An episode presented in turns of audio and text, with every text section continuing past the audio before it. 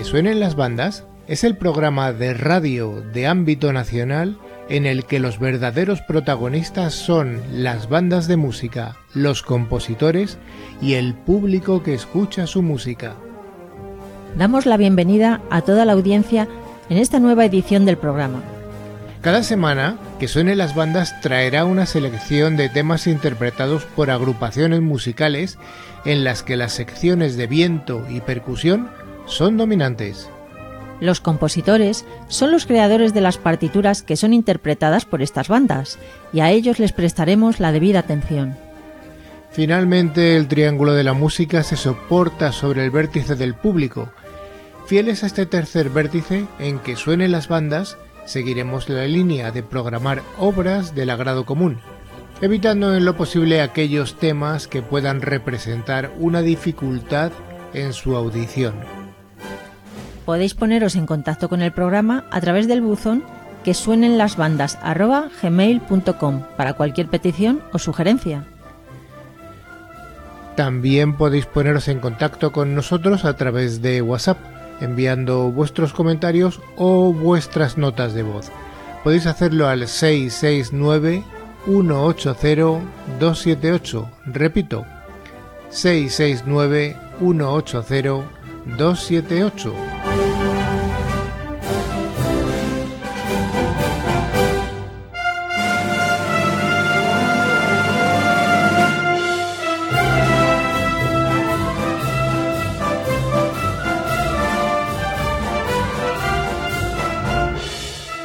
Al pie de los micrófonos Maribel Morales y Carlos Lillo. Y ahora que suenen las bandas.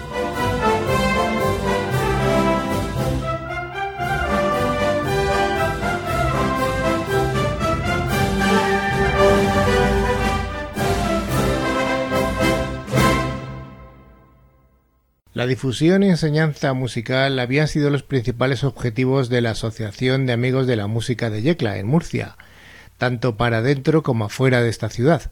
Sin embargo, con la colección Aires de Yecla, esta asociación inicia la misión de ofrecer al público una buena muestra musical de obras relacionadas con esta región murciana.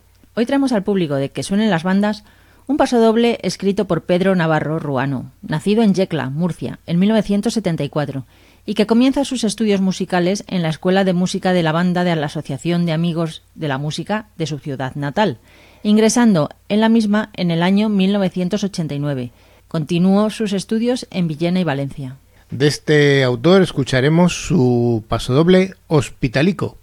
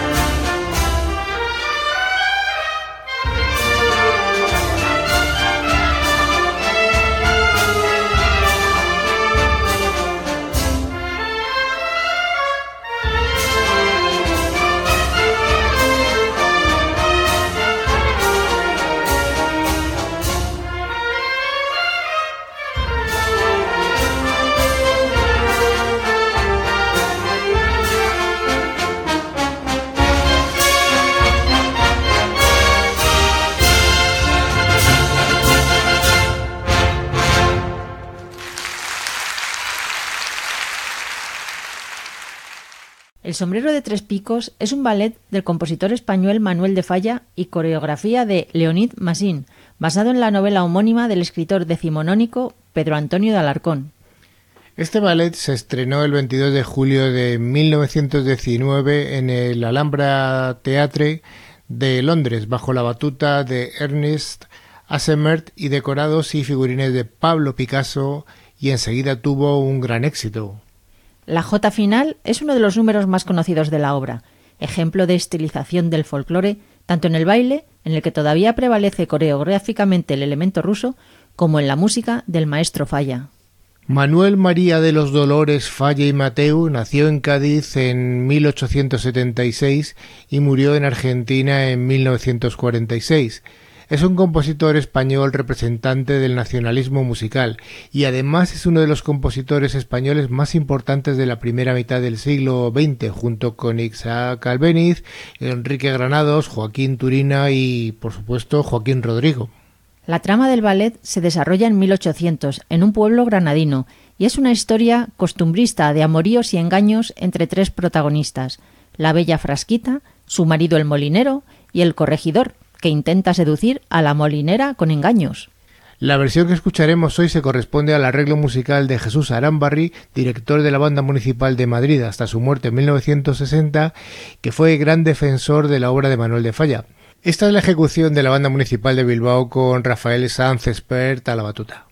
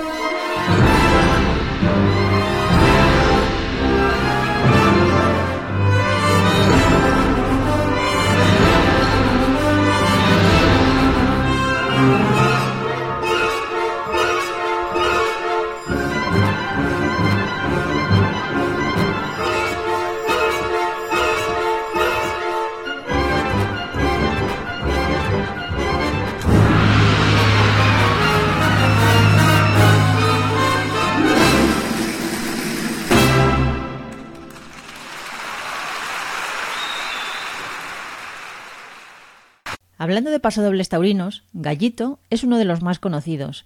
Tanto es así que para muchos es considerado el himno oficial del toreo.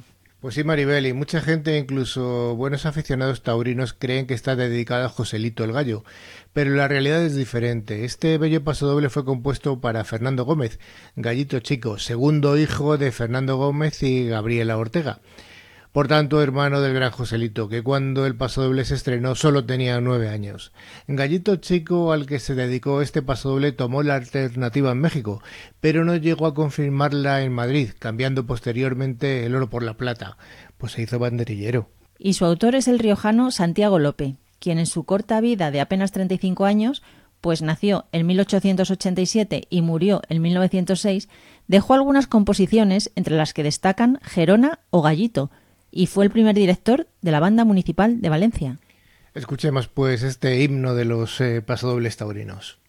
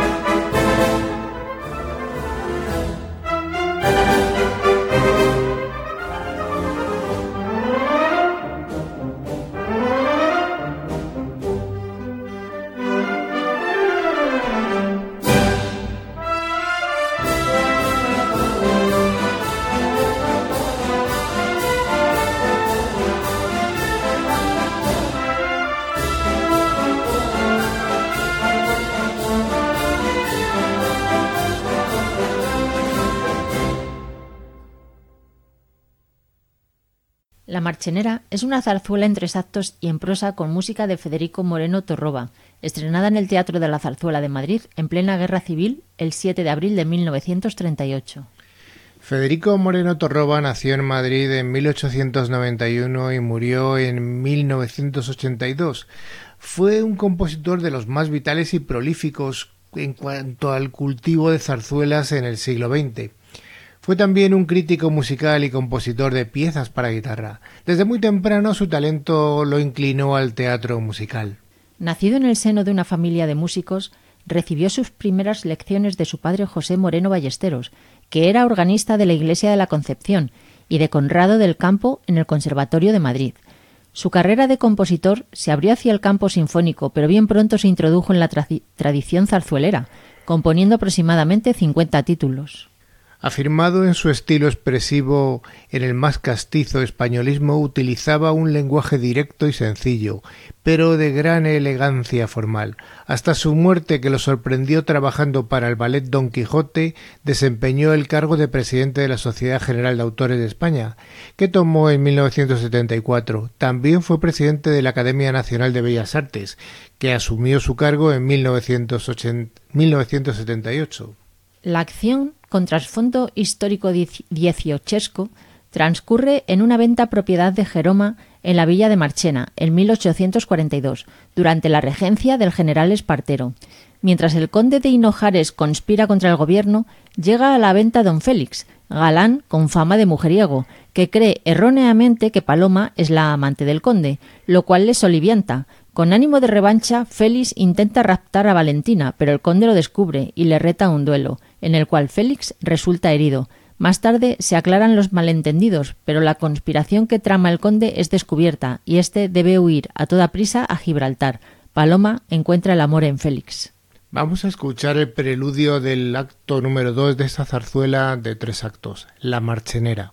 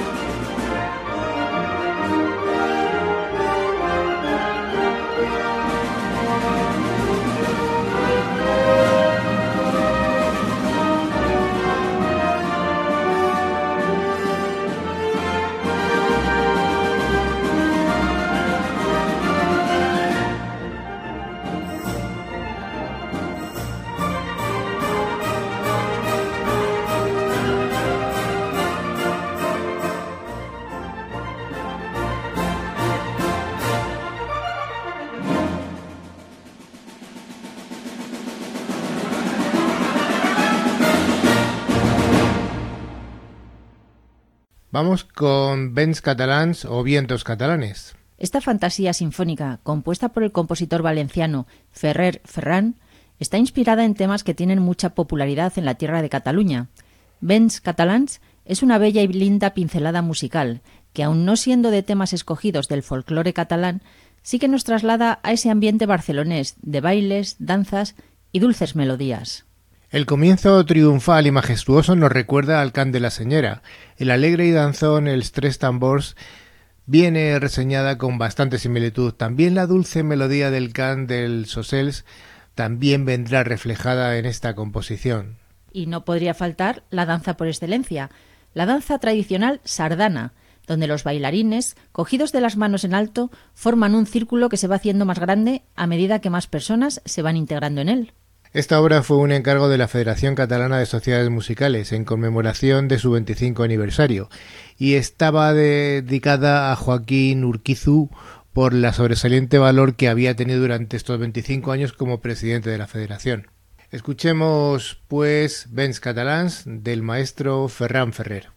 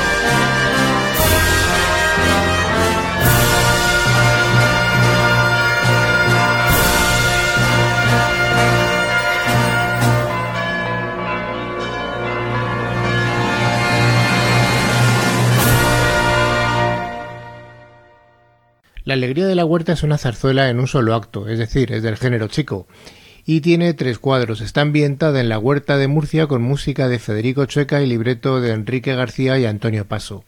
Se estrenó el 20 de enero de 1900 en el Teatro Eslava de Madrid. Federico Chueca nació en Madrid en 1846 y murió en 1908. Fue un compositor español, autor de La Gran Vía, que la compuso en 1886, junto con Joaquín Valverde. Chueca es uno de los máximos representantes del género chico, son las zarzuelas en un acto. Su irregular formación académica en lo musical queda eclipsada por su gran talento, intuición y gracia para la melodía y el ritmo. Sus restos se encuentran en el cementerio de San Justo de Madrid. En cuanto al libreto, se trata de un tema clásico, el amor entre dos personas que son víctimas de un matrimonio de conveniencia y como eh, finalmente el amor triunfa en el, en el momento final de la obra. Carola y Alegría se conocen desde que nacieron y están enamorados, pero la familia de Carola anuncia su compromiso con Juan, rico, hijo de un rico hacendado. La timidez de Juan obliga a Carola a tomar la decisión de rechazar el compromiso. El nombre de la zarzuela es un juego de palabras con el nombre del joven enamorado, ya que se llamaba Alegrías. Escucharemos el coro y el posterior paso doble de esta corta zarzuela, La alegría de la huerta, de Federico Chueca.